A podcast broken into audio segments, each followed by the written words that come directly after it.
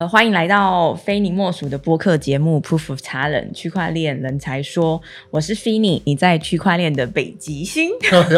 哇塞，这个词还还不错吧？不错不错对，我是在二零一七年呢接触到区块链这个产业，后来呢发现就是身边有很多朋友呢对区块链有一些误解，所以呢我就努力的希望可以降低大家对于区块链的这个资讯落差。然后呢，至于区块链教学，然后我有成立一个平台叫做 Change，就是希望可以透过区块链来改变人们的这个生活，然后也希望可以让更多人知道区块链技术真正的价值。那我们这个节目呢？希望可以透过不同领域采访不同领域、不同地区的区块链的产业人才，然后把他们的经验分享给对区块链产业好奇的听众。如节目呢，固定会在周二上线，然后各大的 podcast 的平台都可以收听。如果你对内容有喜欢，请帮我们评分、留言，然后分享给你的朋友一起听哦。那这个这一次的节目呢，我们很幸运邀请到一个连续创业者 Noah。嗯，那其实早期我在认识他的时候，是他在做网络创业，然后后来听到他的时候，已经是他就是创这个区块链的公司，然后成功被收购了，这样。所以今天我们呃很幸运的，就是可以请到 Noah 来跟我们分享他从 CEO 变成 COO，然后呃并到就是为了公司去东南亚的其他国家，然后去谈生意、去谈合作。然后我们今天可以听到他这个第一手对于东南亚这边的一些产业的分析呀、或是分享。那我们接下来欢迎我们的受访者 Noah。谢谢谢谢。我我澄清一下，我们没有被不是不是完全一般的收购啦，我们就是 acquire 这样。那那个时候其实简呃我简单介绍一下我背景，我其其实呃并没有比你早很多开始，我可能也是一六一七开始那个那个时候开始创那个公司，然后那个时候可是你已经比我成功了、没有啊你，说你被收购了，我还在这边做什么 podcast 哦，没有啦。那个时候我现在也想做 podcast，没有。哦，可是我们我们刚开始的时候，其实呃刚进去，我们就是想说做一些咨询啊，做一些，然后我们自己，因为我们有个小的 team，所以我们也能写 smart contract，我们也可以写一点呃 protocol 的东西，所以我们那个时候就就开始。可是那个时候很幸运的碰到碰到呃一群人，他们想要出来做，他们那时候想要做黄金的稳定币。那我们那个时候，他们就等于是收，呃，等于是 acquire 了我们这个团队，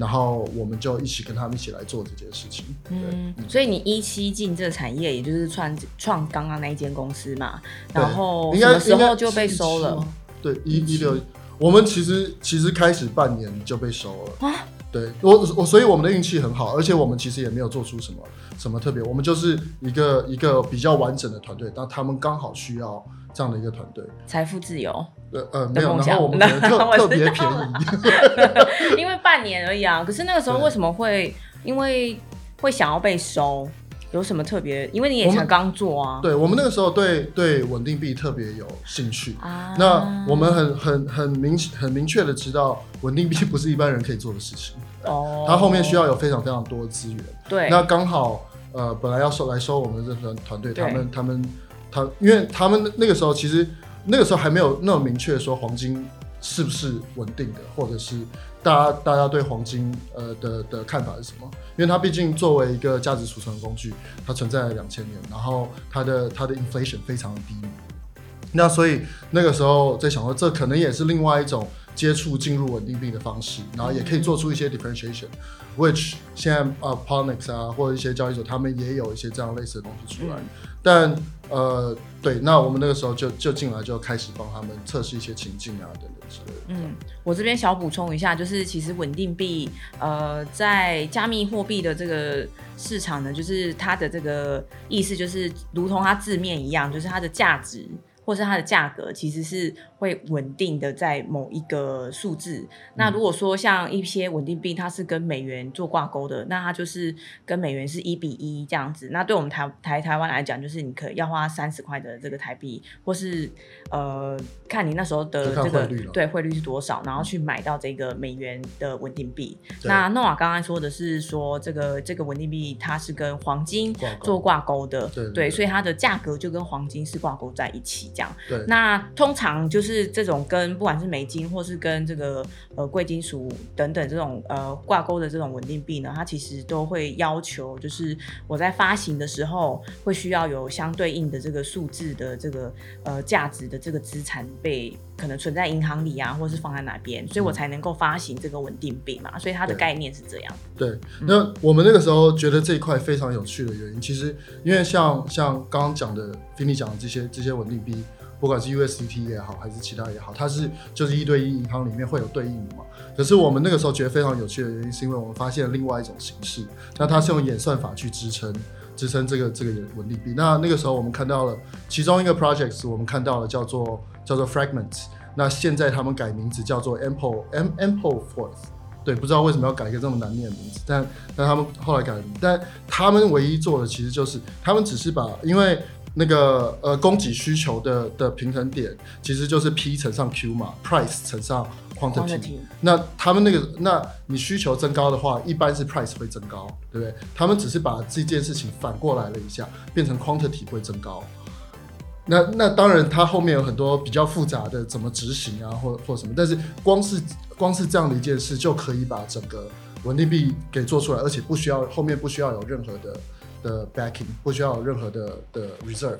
就这这件事情是件非常有趣的事情，所以我们那个时候就觉得哦，这块真的是蛮有蛮有机会的，嗯。然后所以一直想要往这里面走，这样。嗯，那第其实讲的就是第三种，就稳定币的发发行的另外一种方式，就是呃纯粹以这个演算法为主的。那我们说演算法可以，你大家可以把它想成是一种数学公式或是一种经济模型，嗯然后去支撑，就是说，因为货币发行的状的时候，就是呃，如果你没有呃调好那个不管是呃发行的数量或是发行的价值，那常常会造成这个就是你发的币种。的价值的 crash 或是什么等等的，所以第三种就是像诺瓦说的那种演算法的，它其实是有一定的经济模型去支撑它的发行货币或是呃减通缩或是通膨这样子的一些事情，这样。没错没错，对让它一直稳定。那嗯这个这其实像 Apple Apple Force 已经在像什么 KuCoin 啊或什么这些交易所上面有在有在交易了，但是你可以看得出来它，它现在现在这个时间点可能还不是一个成功的 project，因为它最高可以到什么一点六，最低到那就不稳定了哇，那还是很震荡啊那，非常震荡，对啊，那那那那就完全不稳定。所以，但是稳定币真它真正的，哎，我们应该讲稳定币讲这么深吗？哦，没关系，可以聊一下。对，稳定币的的的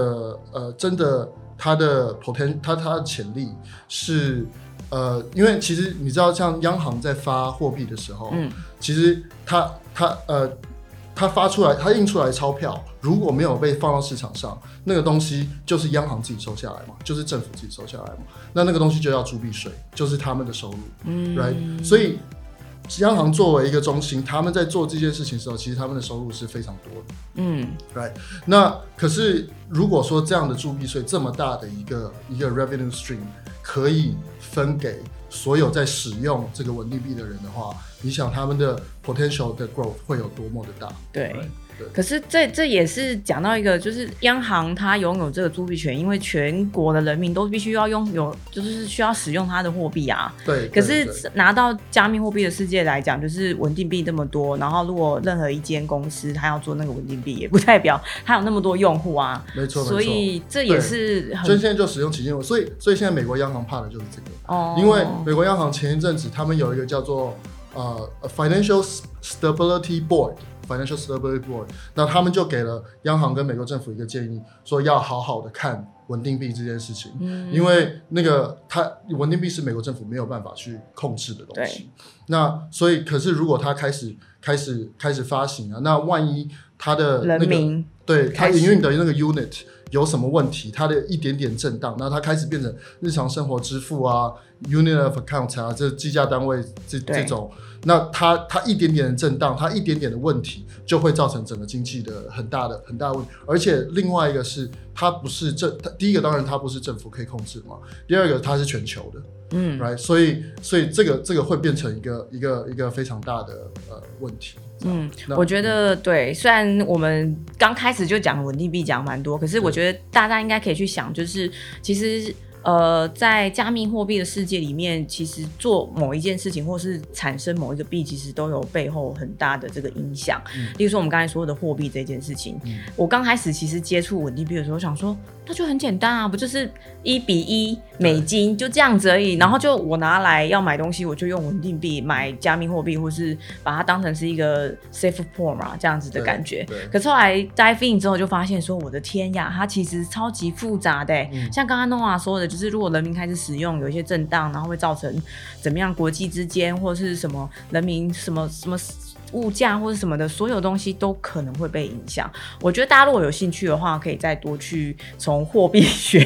开始去讨论，然后开始去学习，然后就会知道说我们现在讨论的东西是什么。不过接下来我比较想要问 Noah 的是说，哎，当初是什么样的原因会加入那个从网络？创业，然后变成区块链产业的创业。对我，我觉得其实，在做创业的人，其实都永远都在找势能嘛。那所以那个时候，区块链是一个往上的往上的券。那我们觉得，那刚好我们的自己的呃团队有这个能力，可以去去做在这领域里面去做一些事情。那那个时候时间应该也不算太晚。那所以我们就决定开始进到这个这个里面来找机会。我们等于是。其实我那个现在回想一下，那个做法可能有点危险。但是我们是先 diving 到这个领域，然后我们再开始找机会的。那所以我们就是先从简单的呃顾问开始做起，简单的帮人家写一些 smart contract 啊。啊，真的啊？OK。可是，在大家都不晓得你们可以做这件事情的时候，你们怎么跟大家讲说，哎，我们写的 smart contract 你可以信任等等的？呃，这个就是呃。对，好问题，这就是这这这也是永远都会有问题吧？那就看对方信不信任你。哦，OK，这个这个，所以那时候就真的有有因为这样，然后就先接到几个案子，然后后来慢慢做了之后，才发现说，哎，你可能对哪一块特别有兴趣？例如说你刚才说的稳定币的这一块。对，我们甚至没有接到很多案子，然后就，但是我们自己累自己累积了一些东西，所以才会有后面的。因为刚刚讲半年就就有个 acquisition 就进，呃，不是 acquisition，呃，acquisition 就进来了。那所以那个时间其实相相对蛮短，嗯，就是你觉得会归咎于你之前的这一段时间的累积啦，可以这么说。我我觉得运归咎运气啦，嗯，其实转过头来看看稳稳定币可以可以呃，它它的规模可以可以非常大，然后再加上它可以解决解决很多现实生活里面的问题，所以那时候才会往这边看。嗯嗯嗯，好，所以那那。在被收购之前，公司是在做，呃，你说就就是 consulting 这一块啊？对，然后收购之后就是去做黄金稳定币这一块。哦，那可以跟我们多聊一点，就是那个你们怎么做黄金稳定币这件事情嘛？因为你刚刚也有提到，就是说，哎，他们可能有相关的资源啊，跟资金等等的。对，嗯，他们那个时候其实其实呃，就是收购我们的这这这这这群人，他们以前是做投资银行的，那所以他们对黄金非常理解。那他想，他们想要在把黄金的某些使用情境搬到区块链里面来测试，对。那当然就是黄金的最最传统使用情境其实是避险嘛，对不对？但在在那个搬到区块链里面来来来，我们一测试我们就知道不 work。那这个的原因是因为区块链里面的人其实没有在投资区块链的人，不管是机构还是个人，其实对风险的的感觉是低的。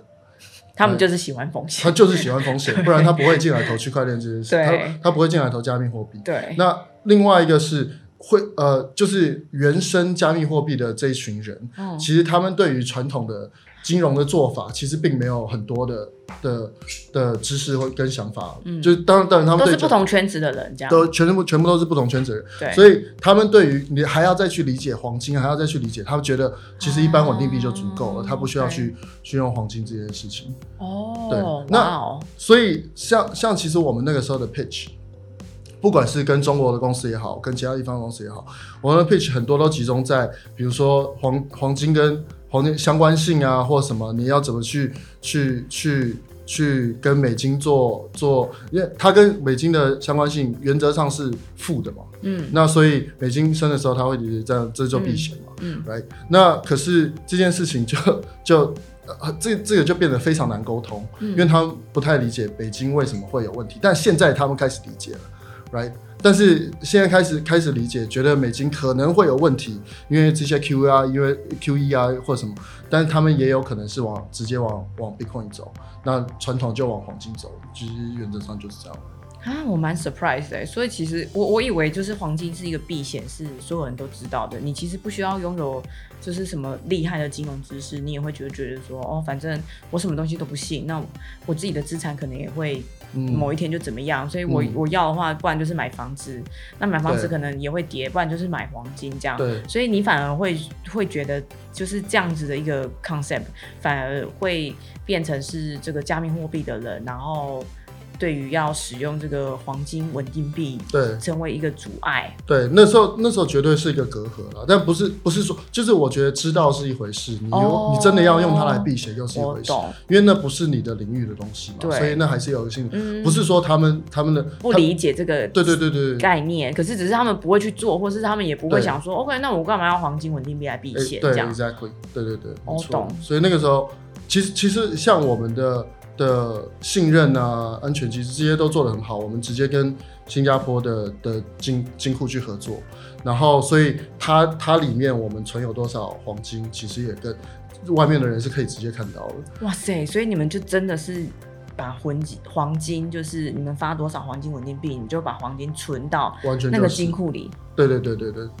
哪来的那么多黄金啊？对啊，然后所以那个时候跟跟金库有个有有一些 deal 啊或什么，就当然这中间有很多的很多的，但就跟现在大家美金存在银行里面，USDT 看不到，我们那时候就觉得你怎么可以这样做？就是这个不是好的信任基础，所以我们就用另外一个方法做，就出 USD 啊，现在现在所有稳定币都这样做了嘛，嗯对啊，这就没什么特别，但但那个时候就是希望可以用这样去建立一个信任基础，然后让人家来开始用。那除了避险之外，其实后来我们也测试了几个不一样的的的使用情境。那投资啊，然后像什么呃，甚至是跟支付相关的。那最后最后呃，这这个公司我我后来离开的原因是因为他们后来想要去测试赌博的情境，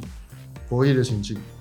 那呃，就不是其实区块链测试博弈情境是一个很很直接的事情嘛，这并没有什么什么太大问题，但就只是我个人。呃，不想要往这方向走，所以后来就离开了。这样。那从就是你加入到离开，大概花了多久时间？其实就两年吧。呃，对，其实其实蛮快的。嗯嗯，有两不会啊，两年蛮久的哎。其实，因为其实照你刚刚来说，就是从公司好像也是 pivot 了蛮多次嘛。嗯，我想也是，就是说可能这一群原本。这个新加坡的这一群这个呃投资银行的这些人，他们可能也对就是呃黄金稳定币有一点想象，对不对？嗯然后还发现这个东西不 work，然后就开始刚刚像你说可能换到支付啊，或者换到投资啊，然后接着哎可能又就又不 work，然后没赚钱，所以又只能到另外一个方向，就是到博弈这个产业这样。我我我我自己觉得是帮忙完成了一个阶段性任务啊，他们有讲提出来的这些 assumptions，这些假设，帮忙测试过一遍。那如果 work 的话，那接下来大家就就就往别的方向走的。嗯，那我想要多了解一下，就是其实如果要把黄金稳定币当成避险，其实很 straightforward 嘛，我就是把它买着，然后存在那边，对不对？那如果说要把它当投资，或者是包含你刚才说的一些支付，是那个怎么做？对，其实其实投资很简单，投资就就是你如果来存。就是当然，第一个是黄金长期会不会涨嘛？那就就就跟传统的完全是一模一样。OK，只是你投的是比较虚拟商品这样。然后，但是纯呃，但是区块链的人会不会原生区块链的人会不会来看黄金的这些每天跟黄金的趋势啊，了解国际趋势啊？Maybe not。嗯。那呃，另外一个就是我们那时候做的其实是就是跟一些钱包开始合作，跟一些中中国的钱包开始合作，那就会有呃。你你现在存存这个币，那你可以获得 多少利率？其实先跟现在就是借贷啊、BlockFi 啊这种没有什么太大的差别。嗯，就是也是有一点像是银行，你把我钱存在我这边，我就给你多少利息啊？对对对。然后这一种这样子是吗？对。OK，那那那后续到支付呢？支付其实就是在一些特定的情况下，有些有些使用情境。那呃，当然，你你可以想象，这个支付这件事情就相对比较困难，嗯，因为那个黄金不是一般人会想会，第一个它还是有起伏，那第二个它定价单位不是这个，所以你变成一般人脑袋，你还要转去说啊，那这个黄金定价是多少克？这样对，这这这这个也很奇怪。但当初当初我们有找一些比较特定的的比较有可能的支付情境，然后去做测试。那那个就是就是一个 test，那那些 test 当然也不是很成功。其实最成功的应该是是刚刚讲跟投资比较相关的。哦，是对吗，？那因为那个时候其其实其实 sign up 的的的人数啊，其实都蛮多的，但我们后来没有继续想想往下走，因为后面必须要 support 的资源很多。那那那个那个那个那个可能就不细讲了，但但那个就是我们想说，先把所有的情境都测试，我们再来再来决定说，那我们要往哪一步继续走下去，这样。嗯哼，那我比较好奇，就是因为你到到这间公司的时候，你已经变成算是 COO 了嘛？对，那以 COO 的这个呃身份来说，职称来说的话，你那时候必须要 take care 哪一些事情，以及你相对应怎么做？对，其实我觉得我我跟那个 CEO 分工分的蛮好的。其实 CEO 就是对外，对，然后我我身为 CEO，我就是对内，所以呃，产品呃产产品的 strategy，然后一些它它原则上就是呃帮团队找势能嘛，然后找、找 BD 的机会嘛，找什么找合作合作厂商，那我就是对内我把产品做好，然后把营运做好，其实就这么简单。那那那个时候其实这也不是一个特特别特别困难的工作，因为那个我们的团队那个时候也不大，那那个时候就呃八八个人吧，应该是八个人左右，嗯。所以那那个时候其实就是把产品做出来，嗯。然后去去测试啊，去 get feedbacks 啊，这些就可以了。嗯。对，对对，可是你后来好像有提到说，你其实也是要随着就是呃，可能一些活动或是什么，你要去去做一些 BD 啊，然后你要去、呃去去一些活动啊等等的。对对对。因为上比如说上什么交易所啊或什么还是要跟这些交易所建立关系嗯。那要跟使用情境的厂商建立关系要这哦所以这个就是还是你分内的事情这样子。那他等于是开个头开个路然后我去去去去 follow on 这样子。对对对对对对哦那那这之中有什么比较就是特殊的经验吗？呃，你说跟找合作对象这件事嘛？嗯，找合作对对象这件事情，我有一个我自己有个规则，规则如果我跟对方谈谈事情，谈一个谈一个钟头，就是我们可能可能要做一些 potential 的合作，这样我谈一个钟头，我听不懂他在讲什么的话，我就不会跟他合作。但但听不懂有可能有两个原因嘛，嗯就是对对方可能可能讲第一呃第一个原因当然是呃呃是他随便乱讲，也也哦，不是那一种。呃，随便乱呃随也不是真的随便乱讲，而是他他的我看不清楚他的意图是什么，他我看不清楚他想要的是什么，嗯，那他试图去去去把那个想要的东西藏在后面了对，那这个东西我就很难跟他合作哦 OK，，right？那你就觉得他有刻意的把你 block 在外面这样子，那那那就不用谈合作啦，对对对因为合作就会很累，即即使你有很多资源，可是我不知道你真的意图是什么，或对你的好处是什么我很我很难知道我能给你什么。对，那第二个当然是就是我自己太蠢，所以我听不懂你在讲什么。那那这个以后的的沟通效率也不会好。嗯，所以这个这个是我自己个人的一个规则。那那嗯，嗯，这样子的几率呢，就是如果说你这样每次去蛮高的，对。那这样要跟你们合作的人不太确都定是，会变很少啊。对对对，不太不太确定是对方的问题还是我自己的问题，因为可能大概有多少？蛮。高是什么？七十嘛？我觉得尤其在区块链领域嘛，因为区在在区块链大家都有自己的 agenda，哦大家都有都有自己的那个，可是真的愿意把自己的 agenda 拿出来讲的人不多。嗯，所以那区块链当然，比如说诈欺啊什么又很多嘛。可是我觉得这个是把这这样这样的那个挡在外面很好的我觉得蛮好的、因为其实区块链真的很多潜规则。对，我这边说潜规则，就是它是一种就是真的是很虚幻的规则，嗯就是你如果不在那个产业，或是你没有遇到相关的这样子的人的话，你真的是完全不晓得他狐狸卖的什么药，葫芦里卖的什么药。真的。可是以你的那种判断标准来讲的话，你就会觉得说，我根本就不晓得，你跟我讲这么多，你也没有跟我讲说到底怎么合作，或者我跟你的合作的对利益到底在哪，对不对？对那就算了，对啊，你就会这样觉得。对，这个就是我的规则，这样。因为因为实在要做的事情实在是太多，要见的人实在太多，你没有办法浪费时间在在这样的事情上。哇，这我觉得这蛮蛮蛮好的，就有点快刀斩斩乱麻的感觉。就对对对，反正你也不用在那边跟他耗啦，反正我就是听不懂，你再讲下去我还是听不懂，对我觉得我觉得一个钟头很足够了啦，很足够了。其实。对啊，嗯。嗯，然后我觉得像像我们那个时候，我们大部分前几个使用情境我们是在中国测嘛，然后后面后面跟博弈比较相关的情境是在是在菲律宾跟菲律宾厂商合作，所以前面的这几支，其实我觉得跟跟中国的呃的厂商去做合作，其实我我觉得其实其实像中国做区块链这群人，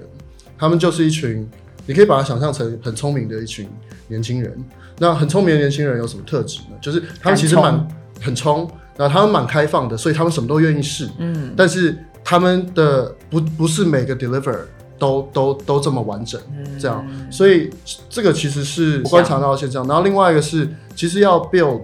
呃，要去建立所谓的 BD 的关系啊，对，跟中国的厂商的话，其实还是讲关系嘛。所以有个人介绍，他们觉得你是可信的，他就愿意跟你谈。那谈了之后，他也可以给。通常其实他们因为他们市场资源跟知识也非常丰富，所以他可以给你很多的的的方向。那那个时候可以再去看说，那要怎么谈这个合作。但当然，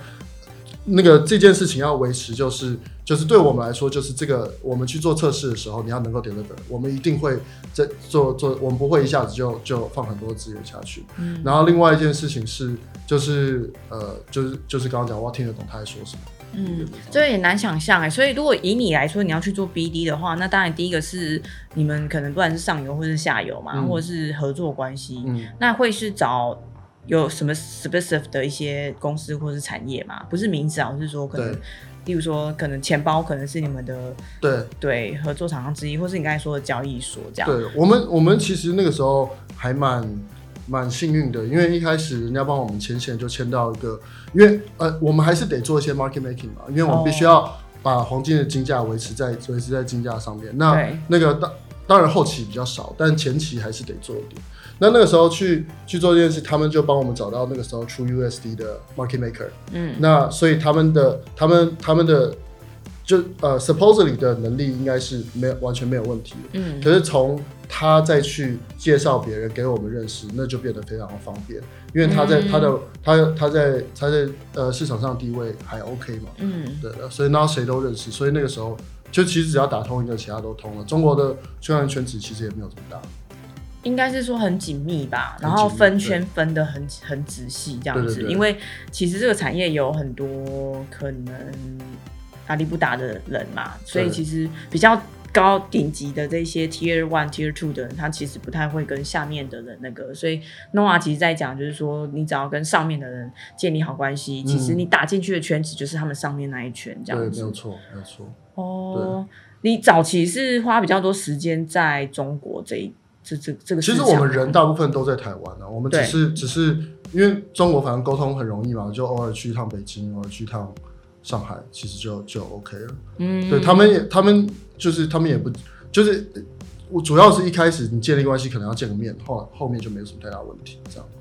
对所以你那时候就会偶尔需要飞过去那边参加展会啊什么的这一种。嗯，嗯 OK 菲律宾这边，因为那个是博弈的厂商嘛，博弈厂商就是一个完全不一样的的的的的情况，我我可以先问一下，就是那个博弈其实就是不跟区块链无关嘛，对不对？因为菲律宾，跟区块链无关的，对。因为菲律宾它好像有一个什么什么这种什么经济特区，对不对？然后是否博弈啊，或者是否这些，所以是你说的是这一块，对不对？就是这一块，哦就他们在当地也是合法的嘛。嗯，那当然，但是，但是我大家大家都听过嘛，就是你的你的 operation 在台湾，那这个玻璃厂的 operation 在台湾，那它的什么公在司是公司在菲律宾，然后金流是香港，什么这这种这种东西。对，那和菲律宾那边谈，就是你可以感觉到跟他们谈谈 BD 是完完全不一样的一件事，因为他们的呃，他不他当然没有这么开放嘛。那你呃以前那个你有你有没有看过清朝的那种帝王学？是什么东西？清朝帝王学那是什么，它是我只知道清朝很多老婆啦，对，就是后宫很多人这样，所以你是想要讲哪一块？他他是怎么管下面的人？他就是让下面人去斗，他永远不跟下面人哦说我要什么、r i g h t 所以他当像像那个时候介绍我我呃我们的 contact，其实他他是就是老板旁边很亲信的人，但是呢，就是他其实他他他自己其实在跟非常多人 compete。嗯然后，所以那个其实其实你看的根本就不是你的 product 好不好，你的 solution 有没有用，而是你跟那个人 谁来对他他有没有办法？让他的那个给给升起来？那呃 product 有用，这个是是是是其 default，次这样，对对对对对。但但是就是它完全是一个封闭的空间，然后全部讲的都是政治，这样。所以这个是是两边比较没有，但那个像这种这种组织文化这种，你你要做 BD 就非常困难嘛，除非你有真的对的对对的口。而且你的内线可能要很多，你可能要就是要打进去的时候，你可能要问说，假设说这老板下面可能有十个亲信，然后你就要去问说哪一个亲信的能力比较好，或者他的团队比较好。而且谁讲的是对的呢？对，只有老板讲是对的吗？你们根本就没人。那你又不可能接触到老板，然后去问他说，哎，你觉得我跟哪一个亲信合作比较好？这样子。所以你，然后又不可能就是说，你可能接触到了第八个亲信，然后发现第八个星星根本是个 crab。对啊。那你又没有办法就说，OK，那我再换十个，第十个这样。没错。所以这件。事情变得好难哦。对啊，对啊，对啊，所以，所以这个这个 BD 等于没有办法做嘛，但是是个有趣的经验了。我我想要再深深入问一下，就是说，那所以这是一个博弈产业特有的吗？还是说，就是可能某可能某个国家，例如说，可能像是他们，我相信这是博弈产业特有，但他们也也只能这样做。即使是即使是台湾博弈产业也这样，就是大家你所有东东西都 com compartment 呃 com。就是都会区分嘛，就每个人就是 need to know basis，每个人只要知道自己需要知道就，但这也没办法，不然他们风险风险大，这就是他们他们做事的方法。为什么？什么意思？风险会？就如果你知道公司太多事，那如果有人对其他单位来来来什么，就不鼓励大家博弈，不鼓励那个进入博弈产业，但是这个就是就是他们这个产业的现况这样子。那时候跟博弈合作的话是哪一块啊？其实我们就是希望解决它。呃，比如说他他们跟呃下面的厂商，呃，其其实就是去中心化这一块了，就是呃第一个，他他们其实最大的问题是怎么入金嘛，嗯，那但其实我们我们希望跟他们谈是是用区区区块链的技术，然后帮他们，就是因为那个时候其实很多人，呃，他去玩，可是那个他呃这个博弈平台下面的那个厂商他会跑人。他会走人，可是当你如果用去中心化方法去做中间这个部分，你就不怕，你就不怕他，你就不怕他，对啊，反正就是一直有这样子的，就是例如说 supply 进来嘛，对不对？OK OK，可是那不是他们最大的需求，嗯，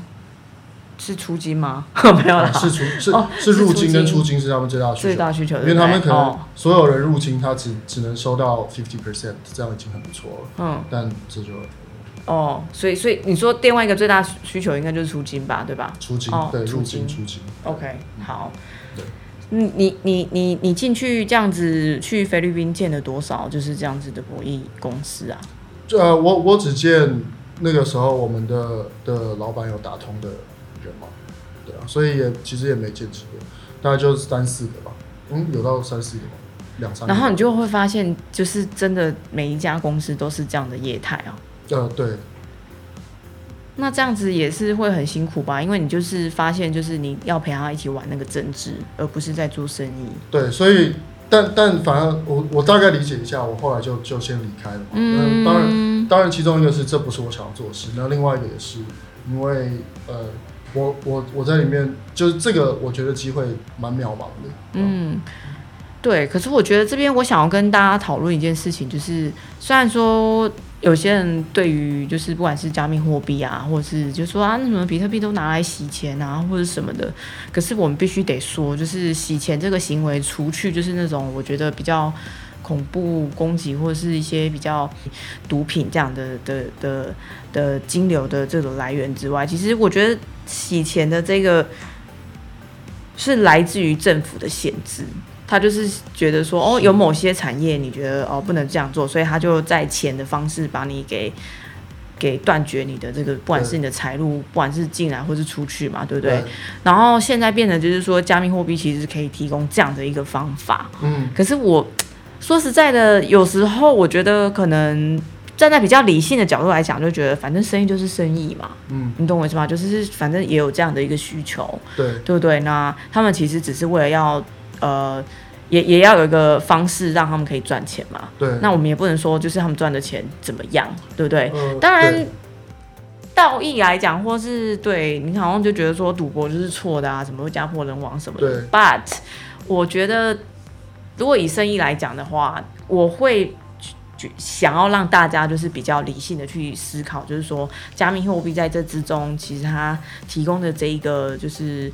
角色。对。不是加密货币想要做的，可是却被现在的这个产业它有这样的需求，他发现加密货币可以解决，所以他就拿来用。对，所以我还是会很想讲说，这其实不是加密货币的错。哦，对，这不是加密货币的错。我觉得其实像区块链做的很有很多事情都很有趣，嗯。但是我自己有个做价值判断的标准是是就是你如果想象两个 axis 两个轴，嗯。然后呃横轴是呃好的 government 跟 bad government，嗯。然后纵轴是是呃纵轴有两个是是呃 for 或 against，就你你这四个就可以完全想象想象出，就是好好的 government，比如说像像呃台湾的台湾的政府，right？因为呃哦，坏的可能就是什么一些中南美瑞拉政府对。对对，因为其实其实去中心化这件事情，这区块链的核心核心功能是去中心化，对啊，那最后要回过头来要探讨，就是这个中心需不需要去，嗯值不值得去？啊，对不对那比如，那好好的 government 如果它已经足够好的话，那好像没有必要，大家都对它足够信任，好像没有必要一定要去去它。对，去掉台湾台湾的政府，其实我觉得对台湾并没有什么太大帮助。嗯？但是如果是今天是委内瑞拉政府的话，那这个等一下可以可以讲一下 reserve 这个 case，我觉得 reserve 这个 case 也很有趣。委内瑞拉政府，它你每年的呃那个，它之前每年的 inflation 可以到一万个 percent，哦一万，一万个 percent，那那这个就就很疯狂了嘛，right？那他完全没有在在管民生这件事情，他们的、啊。他们的货币叫 bolivar，你拿到 bolivar，你明天就只剩只剩九十个 percent 的的 value，那他们要这样怎么过？要拿对啊，要拿干嘛，对不对？所以我有听说，就是他们那边就是除了拿美金之外，也还有加密货币啊。对对对，那所以今天比如说像我之前很喜欢的一个 case 叫叫 reserve，那 reserve 我我也稍微跟他们谈过一下，那 reserve 在做的事情呢，其实就是他他呃，因为其实像像委内瑞拉，他他们去做，他们本来的方法都是在在直接用包二法在黑市里面换美金，嗯可是他那个美金其实也不是 valid，的因为美国已经说这个这个序号的不不不 valid，在在在里 在里面还还是所以他们换到的还是假的。对，不不不 valid 的美金，但是它还是有那个，那所以他们就用一个稳定币进去嘛，让你包法直接换成稳定币，你这样就有价值储存功能。对可是这件事情可以做到什么东西？呃，by the way，委内瑞拉也很多人在买买 Bitcoin，对，但好 回过头来就是，那这件事情可以做到什么？就是因为你有了稳定的的的资产的的的的价值储存的功能之后，那他们那个时候发现委内瑞拉有非常多的电厂，对，那这些电厂所有的运转的的功率都只有 ten percent，都只有十个 percent。那为什么呢？不是因为那个什么他们不去上班啊，或者是设备太老旧，而是因为没有资金进驻。因为他们不可能用 a b a 去做资金进驻嘛，嗯对不对？那我如果是有些钱是我三个月之后还要用的，那就只剩就不到一半了，就就超少。那所以他们后来就变成，那如果我用 reserve 的 currency 去去进驻的话，它电厂就可以完全的去做发电，对不对。那完全去做发电，你的其他的民生的功能，你就可以慢慢建立起来。所以在委内瑞拉 government 之上，它可以去做这件事情。那当然跟政府对干，当然会有一些问题，但这个就是 against government 的一个好的好的案例。案例。那像中国的钱到底应不应该帮他出来这件事，其实那个时候像 Reserve 的的的 CEO 他叫 Nevin。Nevin 那个时候也 也跟我聊了一下，你觉得这个是道德上是 OK 还是不 OK？我实在是回答不出来这个问题。那就就是那那是中国政府是好政府还是坏政府呢？I don't know。那那个跟他们的这个 policy 是好还是坏呢？那他们是限制了人民的生活，还是你你懂我意思吗？我懂就这个价这个标准判断全部都是在个案上面嘛？对对啊对对。那嗯，而且我觉得拉回来讲的话，我觉得应该是呃，以前人民没有选择，嗯可是现在人民有选择。嗯，例如说，好，你要继续用台币，yes，of course，那你也可以用。那可是你对你的资产，不管你是不是有钱人，我就是不想被政府把控嘛，我不想被政府知道，对那我就可以选择加密货币，可以选择比特币。对所以我觉得对我来讲，我们也不用去把它讲成什么什么道德怎么样，我们就觉得说好，那就多一个多一个选择。嗯 OK，那在我的这个情况，我就觉得说，那 that's enough，就是其他的我也没有办法，就是有这么高的高度去去去讨论对或者是 judge 这对，样我觉得哲哲学跟道德的的角度本来就到最后的的答案其实都是不知道，因为我们就真的没有办法去决定啊，那个我们都太渺小了，对，我们只能站在。自己的位置上面。就另外一个是我们站在自己的位置上面，我们看到的东西的眼界可能跟跟跟哦呀，跟是你是一个总统，或是你是一个这个他可能看的是习近平大大的对啊稳定啊或什么一样这这些可能不一样，但既既然不了解，我就没有办法去做判断。Right, right, right。刚刚有讨论到一些，就是呃，你在之前是在网络新创嘛，然后后来加入到区块链，你有没有觉得这两个产业有什么不同？嗯，我觉得，嗯，就当当然有很大的不同嘛。就当然一个进第一个是进入门槛，然后第二个是这个产业里所有就是它已经现有的人家对这个产业的看法，然后跟你做的事情可以到达的 scale，跟原来的的的一般的网络新创是完全不是在同一个 scale 上面。比较大？当然当然是区块链比较大嘛，因为你你看嗯 Bitcoin 的 scale，你看你看 Reserve 的 scale，它是去去一整个国家的，对其实它只解决一个问题，但是它它是把整个国家 infrastructure 重重新重新打造一遍。嗯那那个这区块链里面所有做的，其实我对于 Ethereum 还是很有信心，我只是对某些 DeFi projects 没有什么信心。嗯但 Ethereum 它是一整个平台可以重新去去打造，这不是一般网络新创在做的事情。对，所以，但我觉得这跟产业的阶段有关系，因为区块链产业阶段相对还早，但是那个网络新创可能已经走到某个顶点，你没有一些资源，你再去做网络新创，其实你的机会并不多，大部分东西都被人家做完了，这是我自己的感觉。嗯可能接下来会起来的一个一个一个领域是是就抗监管的网站，那抗监管管网站就 again sorry，但是就是这个我们先不做道德判断的话，谁会想要用抗监管网站呢？就是暗网上这些网站嘛，因为你可能很有可能会被抽掉，right？你可能可能被呃一明天就被杀掉了，还是什么，这些都是都是有可能的。但抗监管网站有几个 component，当然第一个是是 IPFS，然后第二个是是 Filecoin 嘛。Filecoin 可能会出来，那第三个是 Handshake。那 Handshake 有趣的是，就以 Handshake 是做网域的，那它有趣的回过头来是，它去 decentralize 的对象是 ICAN。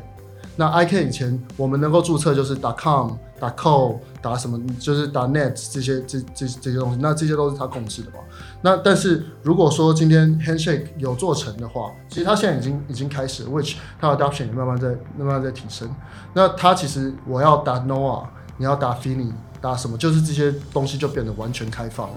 那它一个是这种开放性，然后另外一个是它抗监管的特性。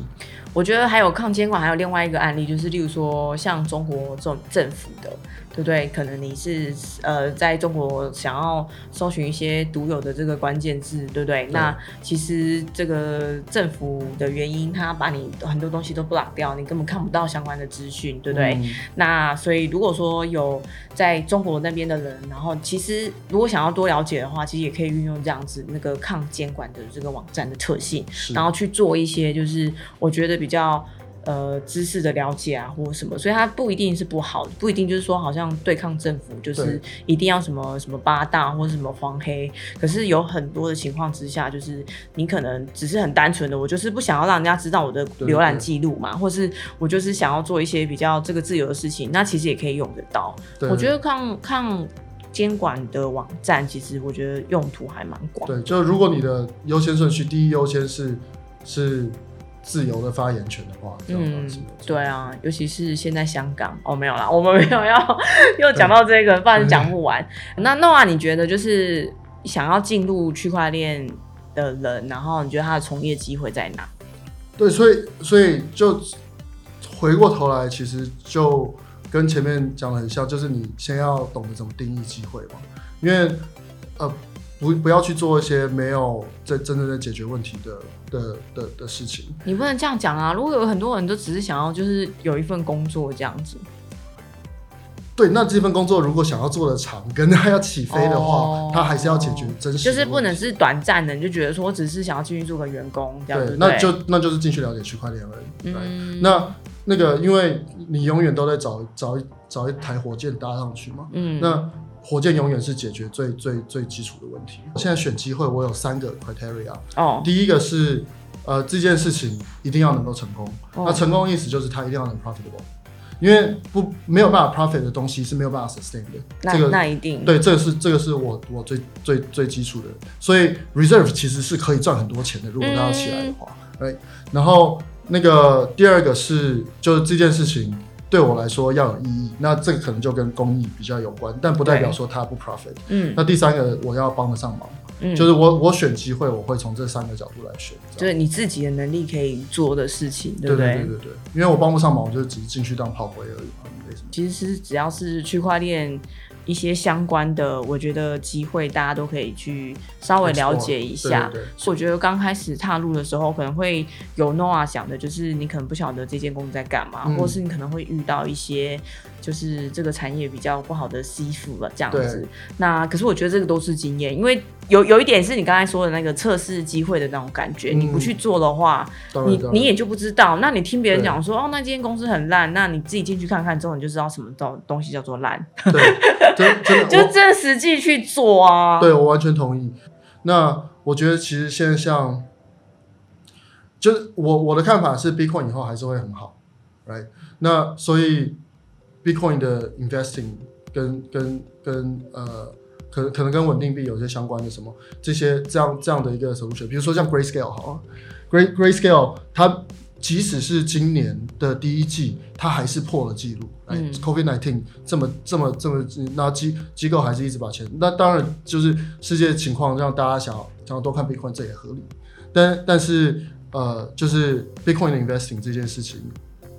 的的工作机会，可能是可以看的一件事。那其实其他讲的，就是其实就刚刚定义的 stable coin，如果有什么样的 solution 出来的话，抗监管网站如果什么样的机会出来的话，我觉得这几个领域是蛮值得做的。那 DeFi 我就不是很确定。我我 recap 一下，就是我觉得呃，身为一个创业者，看到区块链的这样的一个经验，那就踏入了，然后也也也知道自己在可能想要做这个黄金稳定币啊这一件事情的资源不够，然后就觉得说啊，那我就加入这样的团队，然后跟他们合作之后呢，也真的是。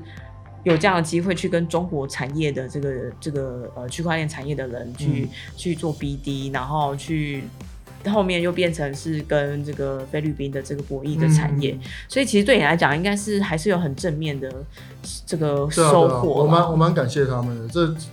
就是做其他工作，像这种东西是看不到的，对啊，所以永远是了解的多，你才知道这世界是怎么。没错，所以我们就是大家也要努力的去，就是多听我的节目，然后去累积你的知识，没错没错，这个就是这才是重点。最后的结论，没 对，错这才是。重点。对对对，好，那我们今天非常谢谢 Noah，、嗯谢谢谢谢谢谢谢谢。好。